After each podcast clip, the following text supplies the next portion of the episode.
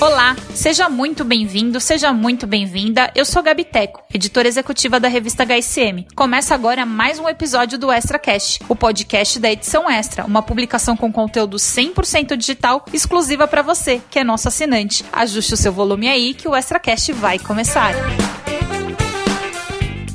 juventude pode fazer pelas empresas e pelo Brasil? Bom, com esse tema, a gente está inaugurando aqui então o terceiro episódio do ExtraCast. A gente está com cheio de ideias aqui, inspirações para o futuro. E dessa vez eu estou com três convidados. E como já é de conhecimento aí do nosso ouvinte e leitor de HSM Management, eu sempre começo pedindo para as pessoas se apresentarem. Então eu vou começar com Ana Maíra, ou só Maíra, como eu vou chamar ela aqui ao longo do nosso bate-papo. Você pode se apresentar para gente?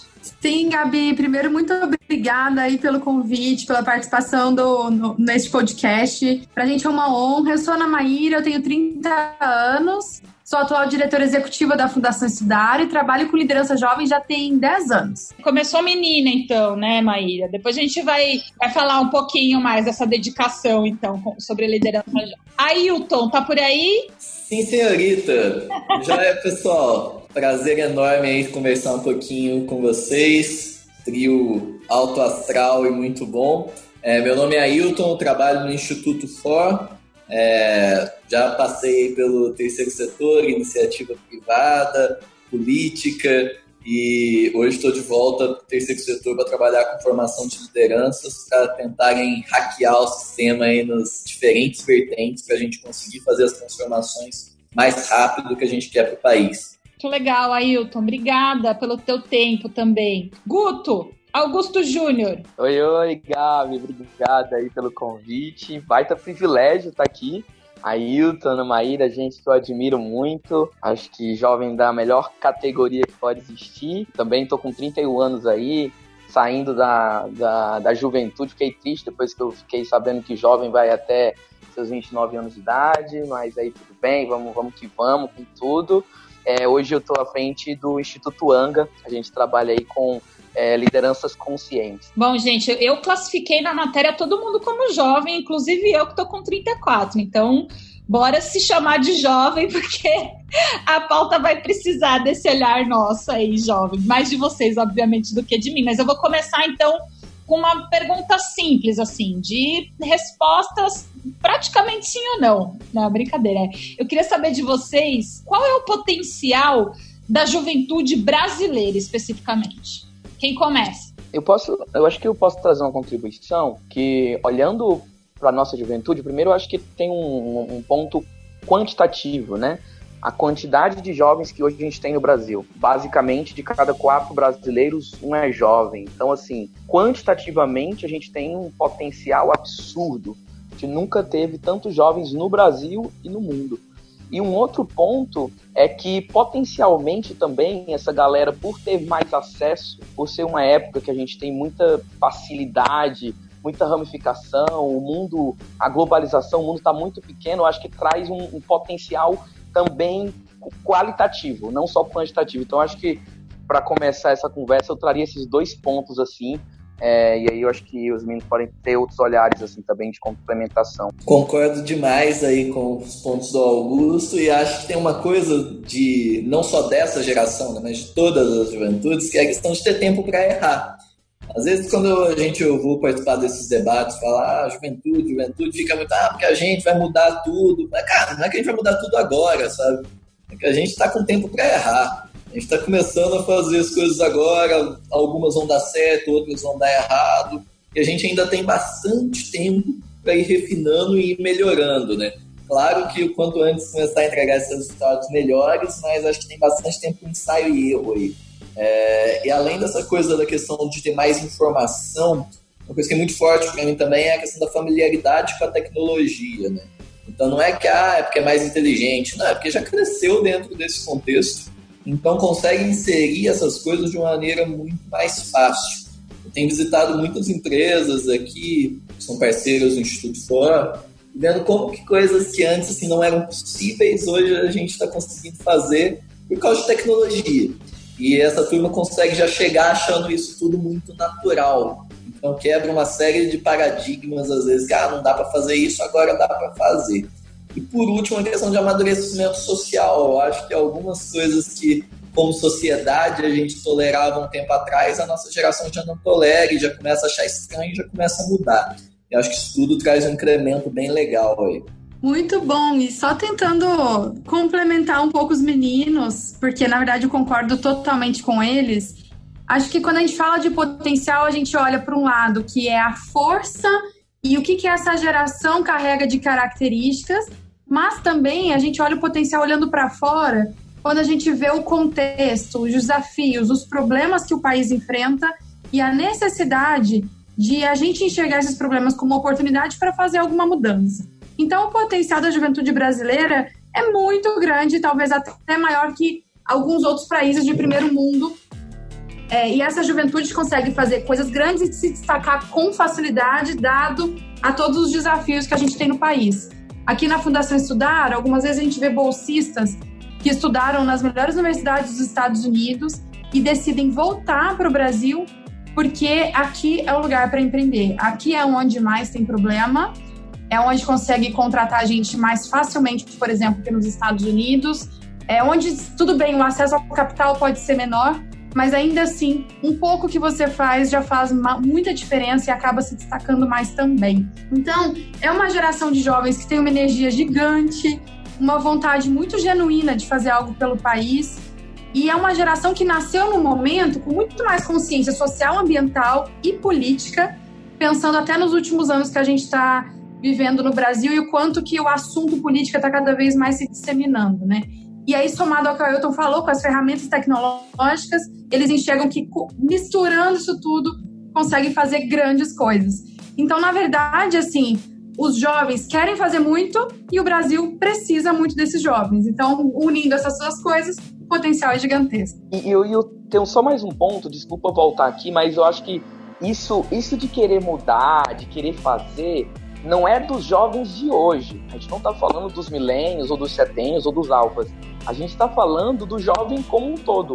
Se eu pegar a juventude em 1950, a juventude em 1900, a, mil, a, a juventude em 1440, a juventude, por seu ímpeto, Gabi, acho que ela sempre teve esse anseio, esse desejo de mudar, de questionar o status quo, de fazer a diferença. Então, acho que esse ponto também ajuda, né? Muito legal. E aí, esse, esse ponto que o, o, Guto trouxe por último, em conjunto aí com a análise de vocês, é, o que a gente nota pela, pela, pelo diálogo que a gente tem com o leitor de HSM Management, né? A gente está falando com as lideranças que estão dentro das empresas, existe hoje um desafio que não é de hoje, como o Guto bem apontou, de encaixe, né? De, daquilo que a, a, as empresas que estão num momento muitas vezes mais consolidados, com uma visão de mundo é, mais, enfim, mais sistêmica, vamos dizer assim, e vem uma juventude com esse potencial de mudança, de, de transformação e com esse desejo, muitas vezes assusta um pouco, né? Então rola esse desencaixe momentâneo.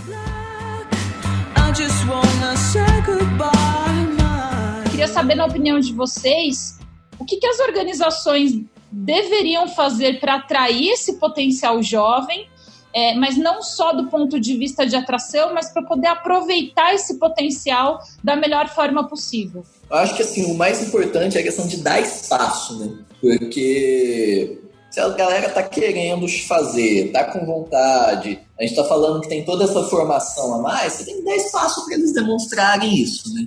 Mas eu gosto muito da ideia da liberdade, o espaço com responsabilidade, né? Então, assim, coloca uma expectativa, seta uma expectativa, o que você espera para eles, alta, porque é aquela coisa, a gente, quando a gente olha o top talento, ele sempre quer que fazer coisas grandes, né? Ele tem uma necessidade de realização grande. Então, seta uma expectativa alta junto com ele e deixa a pessoa trabalhar, dá, abre espaço para quebrar um pouco a cara, vai precisar disso, faz parte ali do, do contexto, né?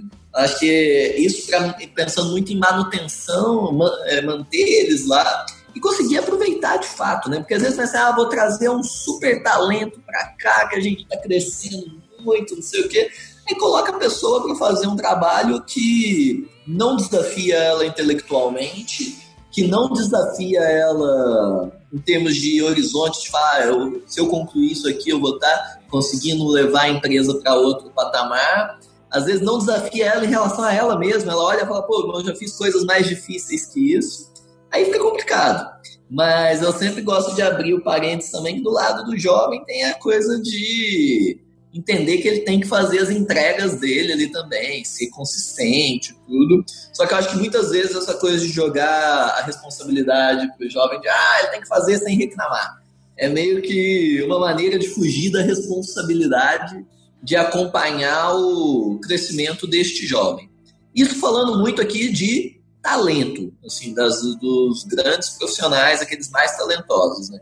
Mas se a gente for olhar a massa Aí tem uma questão que às vezes é que o jovem falta comprometimento mesmo, e aí eu entendo isso como uma dificuldade. Mas pensando assim, como que eu atraio e mantenho grande talento, é dando espaço para eles e acompanhando, dando ferramentas, estimulando para poder fazer coisas cada vez maiores. É, ano passado, a Fundação Estudar lançou uma pesquisa que é exatamente o impacto dos jovens nas organizações. E foi muito interessante identificar o quanto que é, o jovem dentro das organizações, e não importa se for privada ou pública, sente que sim, pode fazer uma grande diferença, o impacto, principalmente em mudanças é, de rotina, de processos, de ferramentas. E para o lado, mas quando a gente vai olhar é, o que, que ele espera dessas organizações e como elas podem atrair eles mais, a gente tem que pensar que esse jovem, ele, ele, ele saiu o quê? De 18, 18 anos, não, é mais disso, não é mais de 18 anos de escola, de faculdade, sendo que ele teve acesso a um sistema de educação que nem sempre, ou melhor, na maioria das vezes, não vai preparar esse jovem para a vida e para os desafios que ele vai enfrentar no dia a dia na carreira dele. Então, é como se a expectativa que esse jovem tivesse da empresa, como se a empresa fosse uma escola, como se seus líderes fossem seus próprios, seus próximos professores. Então, aprendizado e desafio, sem dúvida, é uma expectativa desse jovem para estar tá lá dentro. E aí tem diversas formas, né, de apoiar nesse desenvolvimento. Acho que tem desde a da questão da, do treinamento, é, da mentoria, de saber que esse jovem tem uma vontade, uma energia muito grande, mas a gente precisa ajudar ele a canalizar essa energia, ir para o lado certo, aprender com seus erros e tendo paciência mais resiliência com as frustrações que ele vai tendo no dia a dia. E sendo assim, o líder precisa ser um mentor, precisa ser como se fosse um professor. Só que para conseguir fazer esse matching, do lado da empresa, o RH também tem que preparar esses líderes né? Desde eles conseguirem dar espaço, como o Ailton falou, até conseguirem realmente treinar, ensinar e, e darem feedback, é, e também darem um espaço com uma gestão mais horizontal. Se vem jovens com tanta energia, com conhecimento digital maior para agregar, então que esse líder consiga dar desafios e orientar eles para ele colocar, conseguir colocar isso em prática.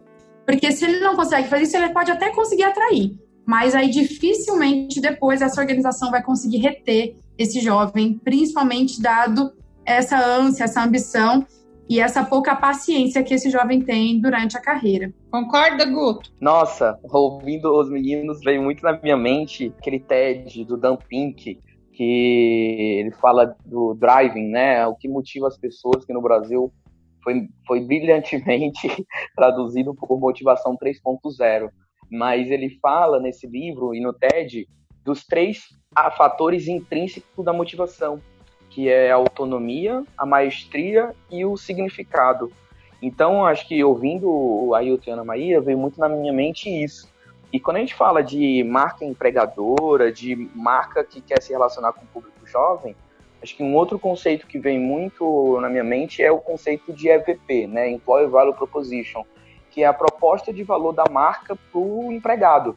A gente muito tempo trabalhou o brand e a proposta de valor para o consumidor, mas cada vez mais essa questão do EVP, da marca tornar e criar um, um diferencial para o seu público potencial, assim. E, e, eu acho que pensando no EVP tem alguns pontos fundamentais, assim. O primeiro é significado. O jovem é, e as pessoas no geral elas têm que entender o significado do porquê elas estão trabalhando. E aí a pessoa fala, ah, mas a empresa já tem o propósito. Mas eu acho que é legal fazer um convite a pensar o propósito do seu ambiente, da sua área. o, o propósito daquele setor. O segundo é relacionamento com os colegas. Então, isso a gente percebe que quanto mais relacionamento com os colegas você tem, mais o ambiente se torna propício, mais as pessoas gostam do trabalho.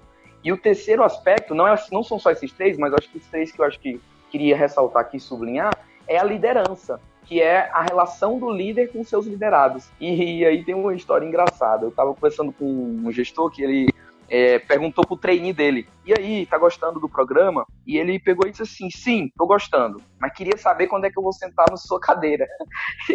e aí o diretor falou assim, Augusto, o cara quer sentar no meu lugar, cara, o que que eu faço?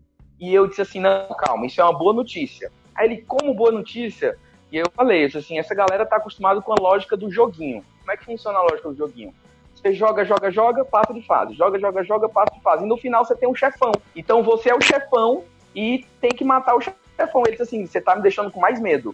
Eu disse: não, se ele colocou você como o chefão, significa que, primeiro, ele te admira, segundo, ele tá gostando da empresa, ele quer saber a regra do jogo para chegar até aí. E aí eu falei para ele: joga, faz com ele a lógica do joguinho. Se ele fez uma coisa certa, dá o feedback imediato, não espera a avaliação 360, fala, tá indo bem. Não, não fez algo direto, não fez algo correto, na hora já fala, não tá indo bem dar o feedback imediato, nessa, nessa lógica, ele vai entender que ele está crescendo, mas ao mesmo tempo ele tem muito que aprender. E aí, um tempo depois eu encontrei com ele, ele curtiu muito, assim, tava super funcionando, o cara tava super engajado. E eu acho que é um caminho, assim, para as empresas começarem a se aproximar assim desse público. Poxa, muito legal, Guto. E aí, acho que vocês entraram num ponto que vocês trouxeram várias, várias necessidades aí que as organizações é, precisam se preparar minimamente aí para receber esse jovem e fazer com que ele continue engajado, né, não só na atração, mas ao longo do, do processo dele de desenvolvimento. E me chamou a atenção também a Maíra ter comentado é, em algum momento aí como uma, uma certa falta de paciência, né, e o que o Guto trouxe por meio aí do, do, do exemplo do joguinho do, do chefão.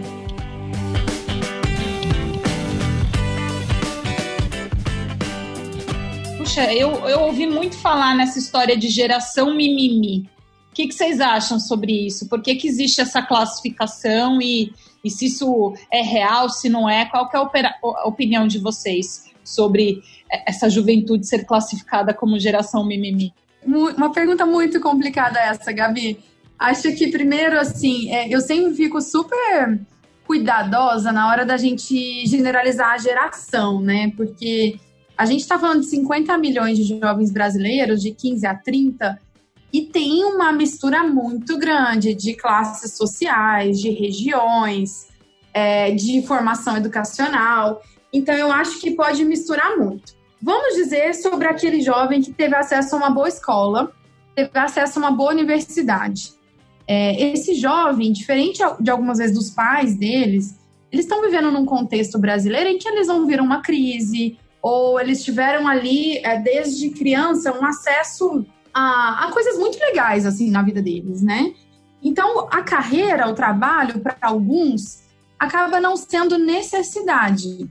E aí vem essa questão do trabalho como realização de prazer também, né? Então vira uma mistura de duas coisas: o lugar onde eu vou ganhar dinheiro e ter sucesso, o lugar onde eu vou me sustentar e onde eu vou ser feliz também, dado que a gente trabalha dois terços da nossa vida, pelo menos, né? Algumas pessoas mais, algumas pessoas um pouco menos. Então, é como se essa geração ela tiver essa geração específica de jovens que tem, né, é, um pouco de privilégio de ter essa oportunidade, eles tenham como se fosse uma chance de escolha. É, eles têm uma, um mercado que, apesar da crise que a gente acabou de viver, é, tem vagas interessantes para ele, e aí ele acaba assim podendo escolher muito, e, é, e isso tudo é muito dinâmico. Então, a, a sensação que a gente tem é que, às vezes, a resiliência falta. É, às vezes, a paciência de entender que algumas coisas levam tempo, que o seu trabalho você precisa primeiro aprender, depois implementar e depois viver as consequências daquilo que se implementa. Então, muitas vezes, esse ciclo de três fases, ele acaba ficando só até a segunda. Em alguns casos de jovem ainda mais ansiosos, acabam ficando até na primeira. Então a gente ouve, assim, até com a minha equipe, várias vezes, uma pessoa que está seis meses numa função dizendo não tenho mais o que eu aprender nessa função.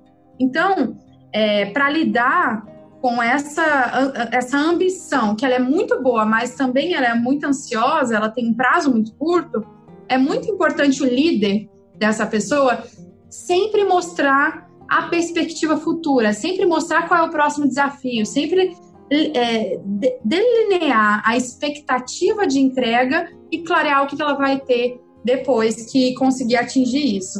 E aí assim você vai subindo os degraus e mostrando ainda o que, que falta aprender, o que falta implementar, qual é o nível de excelência que eu espero. E assim a gente vai tentando trabalhar. Mas na prática é bem difícil, assim. Mas eu, particularmente, não gosto de é, julgar, né, de rotular essa geração mimimi, é, porque são pessoas que, de certa forma, de fato, têm uma oportunidade, é, cresceram desde os jogos, que foi uma coisa muito legal que o Augusto trouxe, mas até também o processo de escola, né? Na escola a gente tem essa coisa da premiação, da honra ao mérito. Então, acho que essa coisa da reconhecimento da recompensa, e até com os próprios pais, é algo que passa a ser uma necessidade desse jovem também dentro da carreira. Mas, assim, temos que adaptar, a realidade é essa, e é ensinando adap e adaptando, ensinando ele a, e adaptando ao mesmo tempo. Eu acho que os dois lados, o líder e o liderado, eles precisam chegar no, no meio do caminho. Que a gente nota, acho que até pelo que você disse, que muitas vezes a, a, rola essa classificação, né, essa coisa geracional, que eu também tenho bastante ressalva de, de ficar rotulando, é, mas do outro lado também falta uma responsabilização, uma responsabilidade é, do líder assumir o papel de quem vai dar a notícia, entendeu? Falar, olha, não é bem assim que as coisas funcionam e guiar esse jovem para que ele seja assim mais resili resiliente, mais paciente. É, a gente percebe que se colocar na posição de um reclamar do outro não funciona, né? Em nenhum em nenhuma ocasião. Mas nessa questão de conflito geracional, é, acho que também vem um resquício lá do passado de outras gerações de se acostumarem a não explicar as coisas, né? E eu acho que essa geração, e de novo, tomando a, os, os, cuidados devidos aí para não ficar rotulando, é, exige uma demanda maior por explicação das coisas. Tudo bem, não pode, mas por quê? Não é assim, mas por quê? Então, acho que são os dois lados realmente precisando se ajustar. Mas eu queria ouvir os meninos aí. Guto? Nossa, é, vou muito, faço muito coro tudo que a Ana Maíra trouxe. É, é engraçado porque essa generalização, cada hora é um termo diferente, né?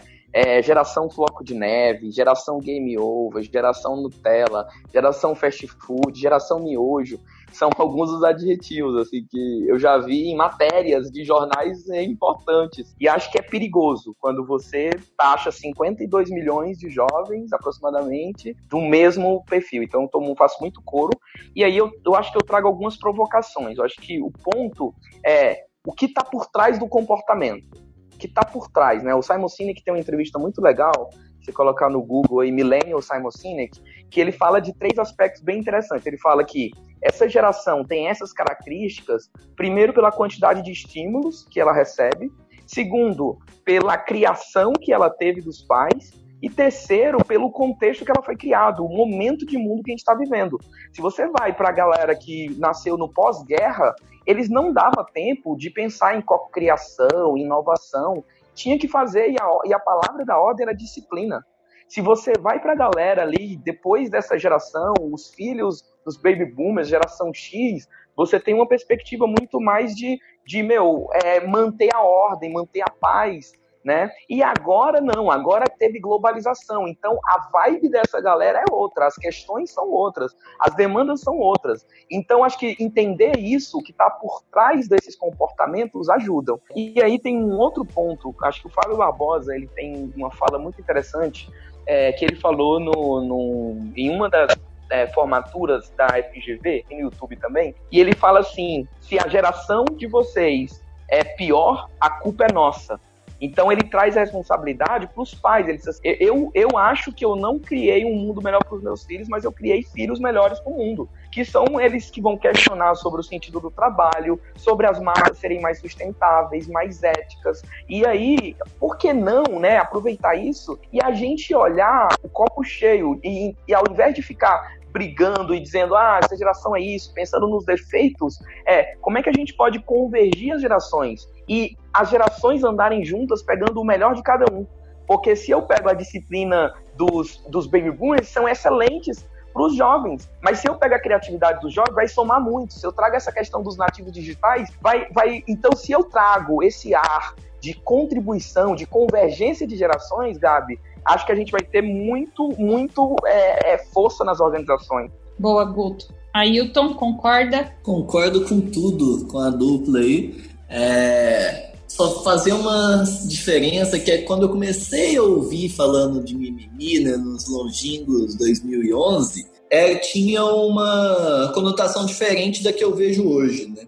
Quando eu comecei a ouvir, era muito mimimi, estava referente à questão da pessoa que ficava dando desculpinha para não fazer alguma coisa. E aí eu achava muito legal até o termo mimimi. Eu falava, cara, isso aí, chega de dar desculpa, vamos trazer responsabilidade pra gente, coisa e tal. E só que hoje, quando eu vejo a galera acusando, ah, não, fulano tá de mimimi, eu vejo que é muito mais no sentido quando a pessoa tá questionando alguma coisa relacionada a um preconceito, questionando alguma coisa relacionada a uma conduta que antes era aceita e que hoje já não é tão bem vista. Então eu tomei o cuidado até de destruir esse termo assim do meu vocabulário, porque antes eu achava muito legal quando era para puxar essa coisa do protagonismo, mas que hoje eu vejo muito mais como uma maneira de tentar deixar pejorativo uma postura de gente que está questionando a maneira como as coisas acontecem, né? Então, só abrir esse parênteses, assim, se a geração, se você acha que você está sendo chamado de geração mimimi, porque você fica dando muita desculpinha, cria rumo e realmente para de ser essa, esse personagem, essa persona. Agora, se é porque você está questionando uma conduta que você acha que não é coerente, mas é, continua, vamos ser mimimi mesmo, assim mimizento com classe. Gostei muito da provocação. Mimizento, mimizento com classe.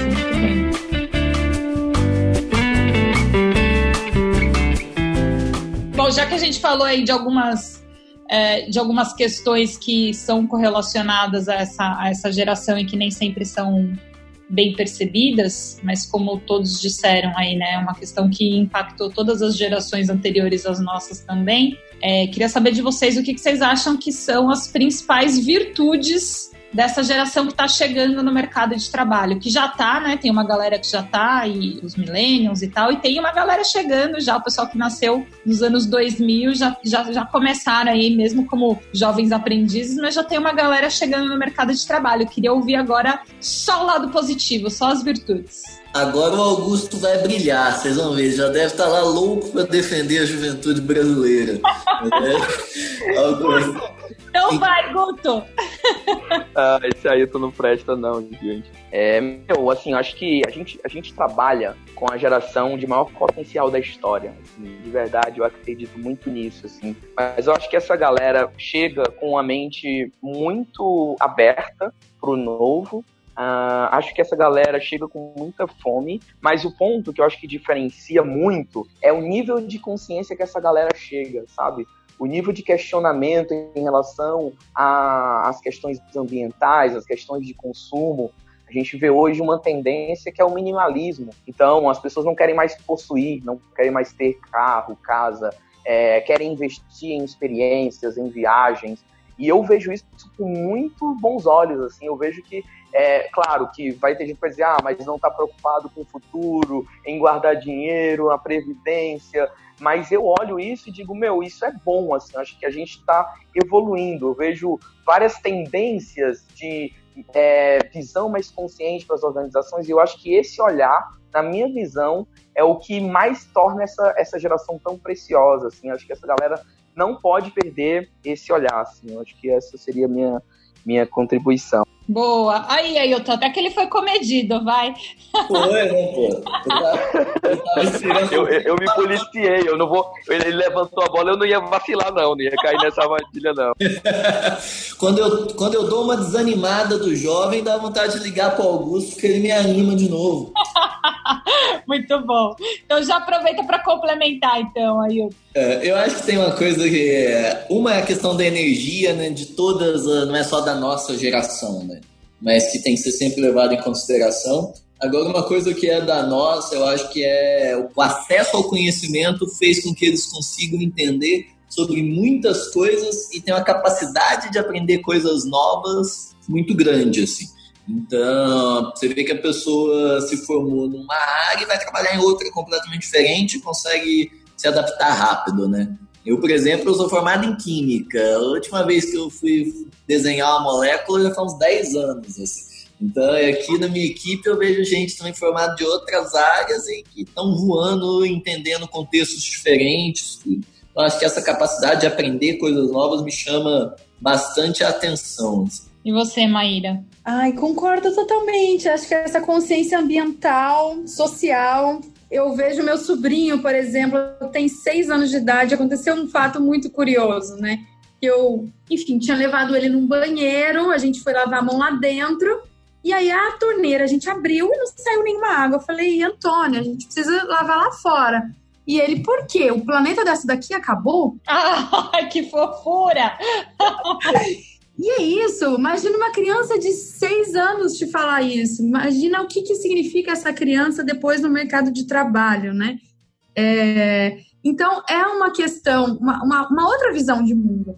Um comportamento mais é, consciente ambientalmente, com uma, uma aceitação maior dessa diversidade. Então, o respeito entre as pessoas, entre é, é, a própria diversidade, assim, ele tende a ser maior, então tem muita gente com causas, com bandeiras, e tem essa coisa que o Augusto disse de, de uma economia mais colaborativa que está sendo criada, né? Ele não quer mais necessariamente comprar um carro. Não faz sentido comprar um carro, vamos dividir isso daqui. E ao mesmo tempo, uma ambição individual muito grande que vem, como o Ailton disse, com essa sede de aprendizado e essa energia para fazer acontecer que aí tende ali um lado ainda competitivo. Então, é uma consciência coletiva com uma ambição individual e que pode gerar coisas muito boas de fato, né? Principalmente num contexto em que os problemas que a gente vai enfrentar são problemas que as soluções estão na interdisciplinaridade. E aí, esse jovem, estando muito com a cabeça aberta, de terem consumido conteúdo é, de diferentes temas, áreas, setores, ele acaba conseguindo misturar isso melhor, dialogar para construir uma coisa melhor e diferente. É, vocês sabem que é, eu até tinha pensado aqui já numa, numa próxima pergunta e vocês acabaram criando o gancho é, perfeito, né? Porque a gente está falando aqui de, de realmente várias transformações que estão acontecendo no mundo, que são encabeçadas aí por, por, essa nova juventude. Vocês trouxeram diversidade, acesso ao conhecimento, uh, esse nível de consciência e aí queria a ajuda de vocês para a gente fazer um exercício de futuro, assim, considerando que a gente está falando de uma juventude que a gente espera que seja a próxima geração de líderes no Brasil, né? O é, que, que, vocês acham que serão os impactos disso para o nosso país? Assim, a gente, se a gente tiver mais disso e mais jovens talentos encabeçando esses movimentos, qual que é o Brasil que a gente vai enxergar daqui 10, 15 anos? Facinho essa, hein, gente? Eu tento responder essa pergunta com muita esperança, assim, porque ah, como a gente tem um volume de jovens muito grande, muitas organizações trabalhando uma disseminação de valores, um desenvolvimento de competências, o acesso ao conhecimento está maior.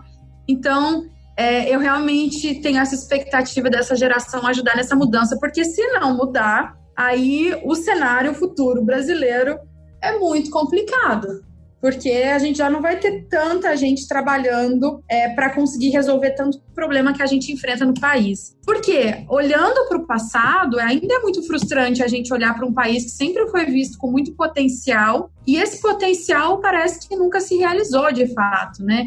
Então, é, um, um, é uma onda assim muito instável de crescimento do país em diversas frentes seja ela econômica, seja ela social, ambiental. Então, pensando que esses jovens vão ter é, mais acesso a conhecimento e a oportunidade de desenvolvimento, a gente espera que muitos problemas do país sejam resolvidos. A gente espera um setor é muita gente empreendedora conseguindo resolver problemas básicos e facilitando a vida no dia a dia um país com mais inovação, com uma economia crescente. É interessante também a transformação cultural que se espera gerar disso, né?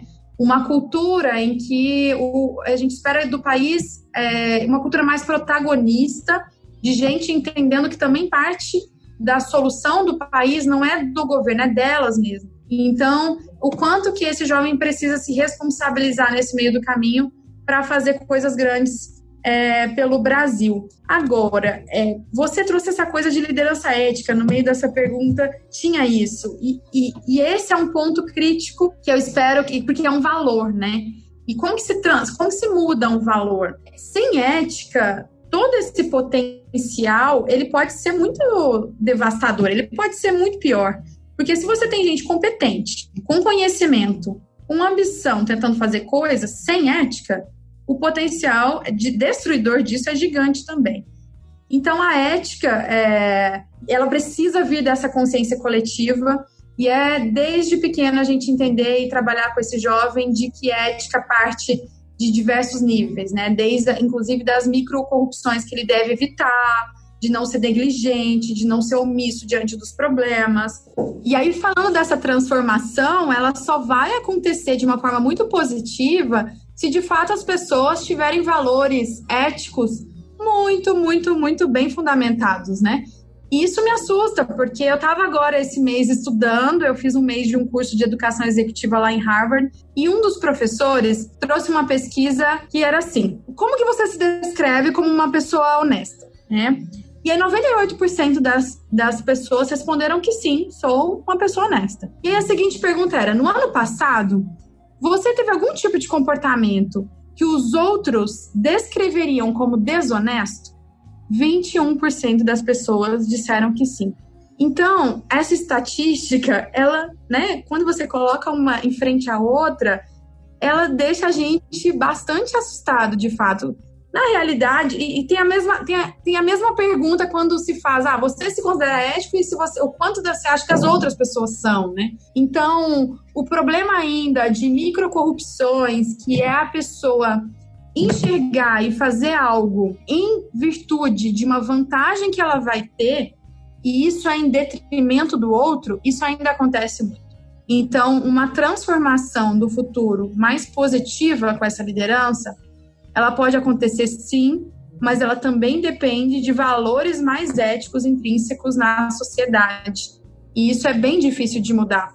Então, eu espero que quando a gente olha nos últimos 15 anos de Brasil e a quantidade de problemas, né, que surgiram de corrupção e o quanto a gente também viu um pouquinho menos de impunidade acontecendo, que isso sirva de exemplo para outras pessoas e, ao mesmo tempo, quando a gente começa a ver os exemplos positivos que surgem no Brasil e o quanto que dá para fazer, sim, dá para ser grande, dá para entregar muito, mas fazendo do jeito certo. Isso é inegociável. É, assim, eu, eu faço muito couro que a, que a Ana Maria trouxe, Gabi. Eu até nem esperei você falar aí, mas aqui é que assim, eu também acho que eu sou muito otimista. É, eu até estava vendo esses dias ter uma frase que diz o seguinte: você tem que escolher se você é um otimista engajado, se você é um realista paralisado ou se você é um pessimista frustrado. E eu acho que esse otimismo é meio que da nossa geração, né?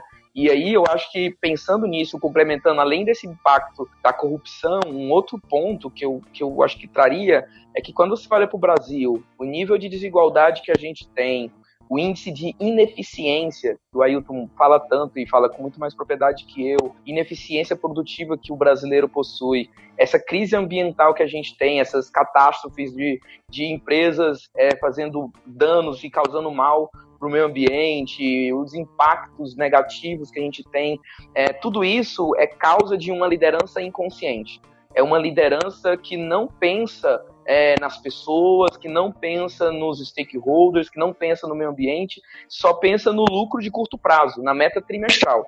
Acho que o resultado é importante, mas tão importante quanto o resultado é pensar nesses, outros indicadores. A gente tem que ter indicadores de não só de performance, mas do quanto a nossa empresa está contribuindo para o mundo melhor. E eu acho que a grande contribuição que esse jovem traz para o futuro é que se a gente mantém esse nível de consciência dessa galera no longo prazo, quando essa galera tiver a caneta na mão, tiver assinando cheques, estiverem deliberando, assumindo as posições estratégicas dentro das empresas, a gente vai ter um outro nível de, de, de consciência. Então, essa, essa é minha é minha esperança, assim, que a gente vai ter um Brasil que não é só o país do carnaval, ou só o país do, do, do, futebol, ou pejorativamente o país da corrupção, mas o país de um novo nível de consciência. Assim. Eu acho que essa é a minha esperança em relação a esse jogo. Pessoal, quando eu estiver assistindo o jornal e estiver perdendo as esperanças de tudo que está acontecendo hoje no país, eu vou ligar para vocês, tá? A gente faz essa corrente de apoio aí e de otimismo, porque eu acho que isso traz uma injeção de ânimo, uma perspectiva de futuro que se a gente perde de vista, o dia a dia fica, fica muito mais difícil. Mas vamos lá, quero ouvir o Ailton também. Poxa, eu ia ser um pouco pessimista, mas agora ficou até sem contexto. É, tô brincando, que o Gente, esse Ailton é muito palhaço. Ele é muito palhaço. o ponto é sempre importante. Não, não, mas eu concordo, assim, eu acho que as coisas estão melhorando e isso é super positivo. E eu acho que, assim, a nossa geração, né, tem muitas coisas que o que faltaram para os nossos pais, avós, eles tentaram oferecer para a gente, né? E a gente passou grande parte do tempo nas outras perguntas falando de como que o jovem é ansioso, como que ele está querendo as coisas para ontem, como que ele não quer esperar. Eu acho que a grande contribuição quando essa turma estiver ocupando as posições de liderança é que eles parem com esse discurso de ficar também, ah não, vamos esperar, vamos ter paciência e sejam mais acelerados, assim, porque senão o ritmo da mudança vai ser sempre muito devagar. E hoje uma coisa que me angustia é que ah, a gente está melhorando, está melhorando, mas a gente está melhorando muito lentamente. Então, tem um estudo da McKinsey que eu direto cito ele. Eu não tenho dúvidas que a gente está melhorando o machismo e racismo, por exemplo, diminuindo. Mas aí o estudo mostra que se você mantiver o ritmo de melhoria que tem hoje, vai demorar mais 40 anos para você ter equidade de gênero e 80 anos para ter equidade de raça. É, se a gente for tentar tampar o déficit da Previdência, ah, tá melhorando, passou uma reforma agora. É, mas a reforma não vai deixar positivo, a reforma só diminuiu a velocidade que o carro está indo em buraco. Então, assim, as coisas estão melhorando, estão melhorando, mas elas têm que melhorar num ritmo muito mais acelerado se a gente quiser realmente ver um país melhor. É, eu não coloco nem o horizonte de 10, 15 anos, né? Porque eu acho que a gente vai viver bastante, tem essa expectativa aí. Então, pô, se daqui 50 anos a gente conseguir olhar e ver que problemas que hoje assustam a gente já não existem mais, estou muito feliz. E se olhar e pegar e falar, não, essa juventude que a gente está falando hoje vai ter ocupado cargos aí, vai ter mudado a dinâmica que acontecem as transformações, eu estou muito feliz. Eu acho que a, a, grande mudança que eu espero é que traga mais esse senso de urgência e velocidade para fazer as transformações que a gente precisa. E até interessante, Ailton, você comentar esses dados da McKinsey, porque esse podcast que a gente está gravando hoje, é, ele vai entrar na nossa edição 137 de HSM Management, que a capa fala sobre diversidade. E a gente bateu muito nessa, nessa, nessa tônica, assim, de que legal, o assunto está né, tá no momento, as pessoas estão falando, mas se a gente olhar para os dados, eles não são tão animadores, apesar de terem evoluído. Fora uma outra questão que tem a ver com as muitas vozes da diversidade, né? A gente tem equidade de gênero, equidade racial sendo discutidas há mais tempo, portanto, talvez a de pessoas com deficiências até por uma questão de lei, elas estão sendo discutidas há mais tempo, portanto, avançaram um pouco mais justamente pelo tempo que estão sendo discutidas mas ainda tem uma infinidade de coisas, inclusive diversidade geracional, que é o que a gente está cobrindo aqui. A gente fala no dossiê sobre uh, os 50 a mais, que são pessoas super ativas no mercado de trabalho, mas que o mercado de trabalho não está absorvendo. Então, acho que o tema diversidade ele vai ser muito presente nessa edição que a gente está entregando hoje para o leitor e que vocês estão participando com esse podcast. E aí eu queria trazer isso para nossa realidade. Assim, a, a Ana Maíra falou numa, numa fala dela anterior é, sobre essa juventude ter mais respeito né, pela diversidade. E eu, particularmente, também tenho esse olhar. Queria saber de vocês, por que, que vocês acham que esse movimento está acontecendo, né? Não estava aí contemplado no nosso, no nosso escopo, mas como tem um gancho importante aí com o tema que a gente está tratando, por que, que essa, essa, essa juventude, que serão os próximos líderes aí do, do Brasil, está chegando com essa consciência adicional? O que, que, mudou, na opinião de vocês? Eu acho que tem uma coisa do ambiente, de você sair dos círculos de origem, assim, né? Antigamente as pessoas nasciam e conviviam meio que no mesmo círculo durante a vida dela toda. E quando isso acontece, é muito mais difícil você quebrar opiniões pré-concebidas, porque aquilo passa, você não tem espaço para questionar, para ter o diferente, né? Hoje a gente está o tempo inteiro é, teve a oportunidade de sair para estudar, às vezes, em outra instituição, e aí tá vendo na mídia alguma coisa de diferente que você não sabia, que está longe de você. Aí você entra na internet, você tem acesso ao mundo inteiro. E aí você começa a ver muita coisa diferente, e aí o seu mundo meio que se expande. A partir do momento que seu mundo se expande, aí tem uma coisa que a galera, os filósofos lá já levantavam, né? Você começa a questionar o que é verdade e o que não é verdade. E tem muita coisa relacionada às coisas do preconceito que eu acho que assim, eram óbvias que não eram verdades, assim, eram óbvios que tinham opiniões preconcebidas, só que às vezes a gente sequer questionava. Aqui eu, tô, eu tenho um, um módulo de treinamento que a gente dá aqui para a turma do ProLíder, dos programas nossos no Instituto Fora, a gente vai falando muito sobre vieses, né? E aí eu olho aquilo e eu falo, nossa, eu cairia nesses vieses há cinco anos atrás, na grande maioria deles, e só comecei a quebrar por trabalhar em bolhas de gente boa e lugares com gente boa que me questionava. E há 10 anos atrás eu cairia em todos eles. Ah, então quer dizer que a minha família é ruim. Não, não quer dizer que minha família é ruim. São excelentes, assim, me ensinaram muita coisa boa. Mas o ambiente deles não permitia questionar essas coisas também. Então acho que quando você começa a conviver com tribos diferentes, você começa a se permitir questionar coisas diferentes e você muda opiniões pré-concebidas. E aí você começa a chegar e brigar mais contra uma série de injustiças que você identifica.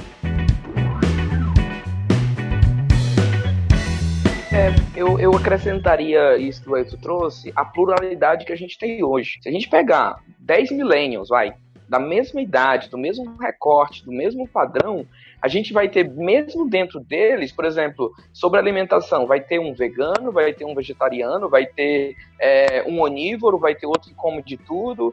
É, quando você fala de sexualidade também, quando você fala de acesso a, também, é, visão política também. Então, assim, quando você pega, pega sete amigos meus, um vai defender Karl Marx, vai dizer assim, meu, é isso, o outro vai dizer não, liberalismo. Então, eu acho que essa pluralidade que essa galera tem vivido, Gabi, tem proporcionado isso, porque ela tem aprendido a conviver desde cedo com essa pluralidade de ideias, de pensamentos, de gostos, de perfis, e isso acaba ajudando a criar essa consciência mais de diversidade. Sim, sim, essa mobilidade que o Ailton trouxe, ela acontece tanto mais dentro do Brasil, mas também fora, né? Com a globalização, com a questão da aviação, até de comprar uma passagem, viajar para fora do Brasil hoje ser mais acessível, você também começa a vivenciar experiências em, com culturas completamente diferentes. Meu intercâmbio, por exemplo, foi no interior da Rússia,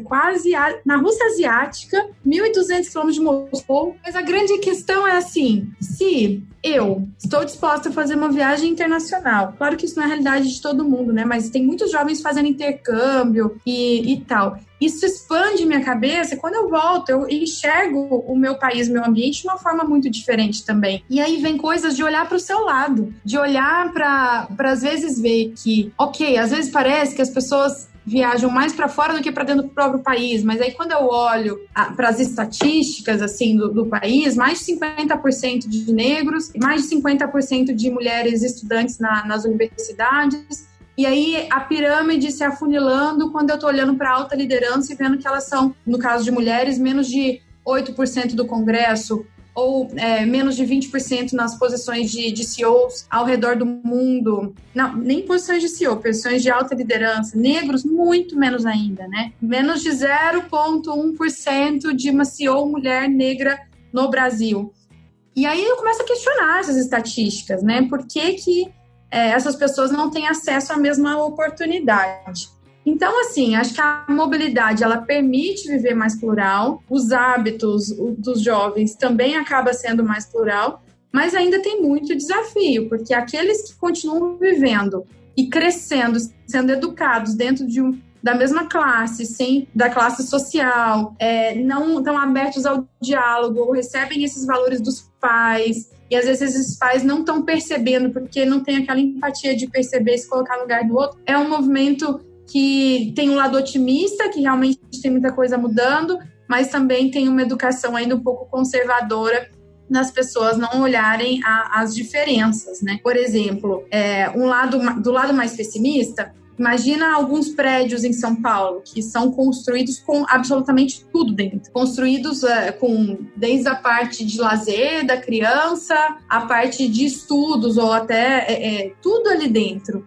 Então, como que ela vai enxergar as diferenças? Como é que ela vai enxergar que, que existe gente que não tem as mesmas oportunidades que ela e que precisariam de esforço a mais para conseguirem acessar o que elas acessam? Então, enfim, é um mix aqui de otimismo e pessimismo é, que na balança, no final e no big picture, eu acho que é mais otimista, mas tem, tem caminhos, tem caminhos aí pela frente é, de enxergar os nossos grupos minorizados ocupando melhores as posições de liderança para que eles ajudem a tomarem decisões que vão, de fato, incluir todos os brasileiros e não somente alguns. Acho que até pegando um gancho do que o Ailton falou sobre uh, essa, essa geração ser mais acelerada, querer que as mudanças aconteçam mais rápido, né? Quem sabe é justamente nessa angústia, nessa ansiedade que de repente a gente consegue de fato acelerar e, e que o otimismo se, torna, se torne realidade.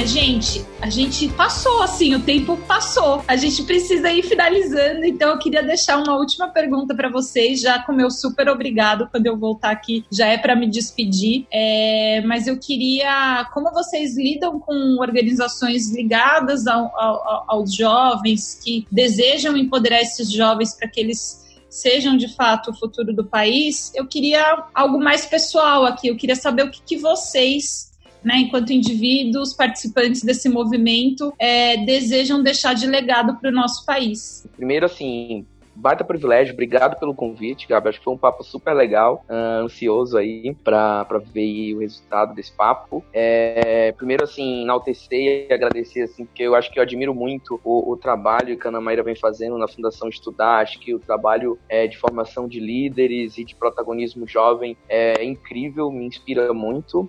É, o Ailton também aí no Instituto For, com o ProLíder. É, amo muito o lema de vocês, reclamar não muda. é, acho que é, vocês têm contribuído muito assim, para a construção de um Brasil que a gente acredita, mais ético, mais consciente, mais diverso. É, eu, pessoalmente, Gabi, acho que pensando nisso, eu, o meu sonho é criar um movimento, principalmente no segundo setor, é, de inspiração, de movimento onde a gente possa trazer é, consciência para o mundo dos negócios, que na pauta dos negócios, além do resultado financeiro, estejam também indicadores é, de cuidado com as pessoas, indicadores de impacto e propósito na prática. É, acho que isso, que isso, que a pauta de meio ambiente, social, desigualdade seja tão relevante quanto a pauta é, de EBITDA, sabe? Acho que esse é o meu sonho, acho que é isso que me move. É, todo dia eu trabalho para isso, assim, aqui no Instituto Anga, por meio do, dos, das atividades e dos nossos programas, assim. Então acho que esse, esse é, o, é a utopia que eu, que eu venho perseguindo. Show de bola, pessoal. Muito Obrigado, é mesmo. A hora que você falou que o tempo passou, que eu fui olhar a hora e tomei um susto aqui, Gabi. Mas com relação ao Instituto, fora, né? A visão nossa muito é de formar e desenvolver as jovens lideranças aí para estar tá ocupando as posições de tomada de decisão, os espaços de tomada de decisão do país, para a gente poder ter um pessoal com bagagem de conteúdo e com capacidade, mão na massa, de encarar e fazer as transformações. Né? E do ponto de vista pessoal, é, eu, depois de muitas sessões de terapia, eu tirei um pouco o pé desse negócio de pensar no legado gigante, coisa ali que eu quero deixar, e comecei a pensar um pouco mais na, nos pequenos legados e no dia a dia, assim, porque quando eu penso num negócio muito grande, me dá muito aquela coisa da pressa. E eu já sou pessoa muito apressada. E aí, quando a coisa não anda, me dá muito desespero, vontade de sair empurrando e falando: não é possível, o mundo tá caindo, coisas não estão andando. aí eu comecei a, a pegar e falar: não, peraí, é, dentro de cada lugar que eu tiver, de cada momento que eu tiver, o que, que eu posso estar fazendo para acelerar, né? Então hoje eu estou muito comprometido aqui no Instituto Fora, da gente conseguir levar o formato que a gente conseguiu desenvolver no ProLíder ali de 40 pessoas por ano do Brasil inteiro, é, um público muito diverso, de acreditar muito que reclamar não muda, igual o Augusto lembrou, e que talento não tem CEP, você vai encontrar gente boa do Brasil em qualquer lugar. É, como é que a gente consegue escalar isso, levar um número muito maior de pessoas, as coisas que a gente já descobriu aqui, e como que a gente consegue ajudar esse grupo de altas lideranças a chegarem mais rápido e menos sofrido nessas posições de destaque, assim. Porque nada disso é trivial, assim, se fosse trivial já tinha feito. Então, como que eu consigo ajudar essa turma a ter um caminho menos desgastante aí para poder ocupar isso rápido e a gente começar a ver essas mudanças rápido. Uma coisa muito legal é que nós três, né, a gente tem organizações com propósitos muito similares, a gente tem uma carreira que teve é, vários pontos em comum, a gente já trabalhou junto. Eu, o Iailton, a gente já trabalhou juntos aqui na Fundação Estudar. Eu e o Guto, vários eventos, a gente se encontra e tá junto também. Então, é, eu acho que quando a gente vê tanta gente boa conseguindo dedicar suas carreiras a algo que vai tornar o Brasil melhor, isso de fato enche a nossa esperança e é isso que torna a gente ainda mais otimista.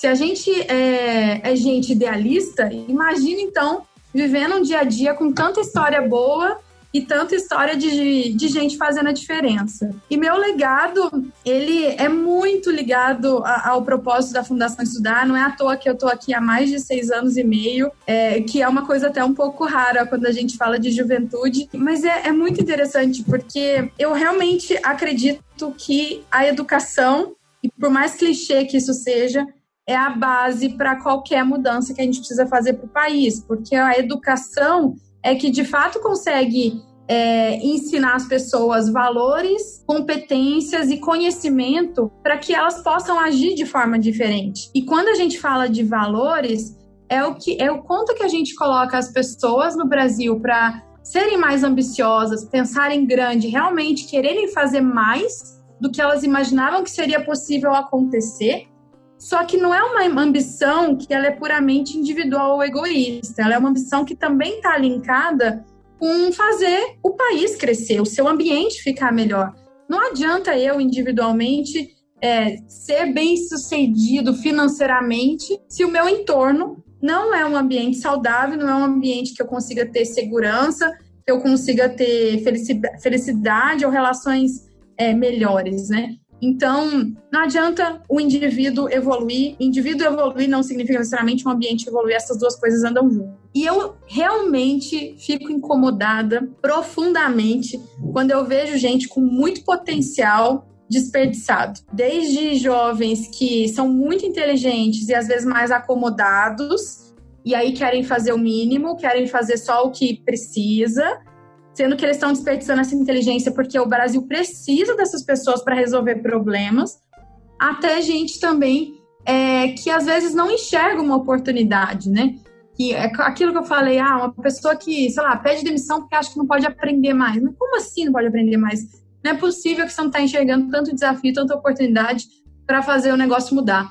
Então, é, eu acredito em potencializar gente e potencializando gente que a gente vai tornar o Brasil melhor. E é por isso que eu trabalho todos os dias, há muito tempo e ainda tem muito tempo pela frente. É idealismo? É sim, mas eu acho que se todo mundo fizer um pouco pelo país, não é possível. A gente realmente vai construir uma realidade diferente. Então, bora mobilizar mais gente para contribuir. Muito bom, gente. Gratidão demais aí por, por esse papo. É, acho que na fala de vocês, o que eu posso agregar é um pouco do que a gente está fazendo com o HSM Management. A gente busca, e é por isso que eu estou conversando com vocês hoje, a gente tem buscado é, novas narrativas de sucesso. A gente quer recontar o que é sucesso no Brasil, porque acho que por muito tempo esteve realmente calcado só no lucro, é, muitas vezes numa, numa falta de ética, mas tudo bem, porque é assim que sempre foi, é assim que sempre vai ser. E toda vez que a gente consegue encontrar um personagem, uma empresa, uma pessoa com uma prática legal, com essa base né, da, da liderança consciente, da liderança ética, a gente se enche de orgulho para poder fazer com que a revista seja uh, o, o, meio para que essas histórias cheguem nas pessoas e que toquem elas de, uma, de um jeito diferente. Então, é, só queria deixar aí meu, minha, minha, gratidão pela, pela, pelo papo e pela fala de vocês. Obrigada por me, me ajudarem a fazer esse papo tão cheio de ideias e inspirações. É, e a gente se encontra aí nos próximos episódios. um beijo. Beijo, Gabi. Obrigada. Beijão, um beijão, gente. Valeu, pessoal. Grande abraço.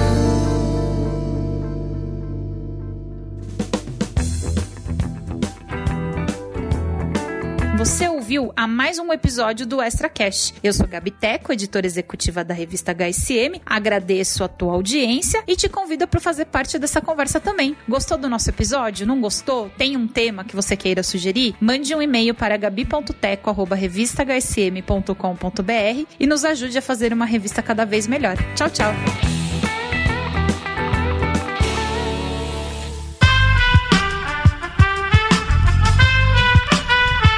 Este podcast foi editado por Aerolitos Edição Inteligente.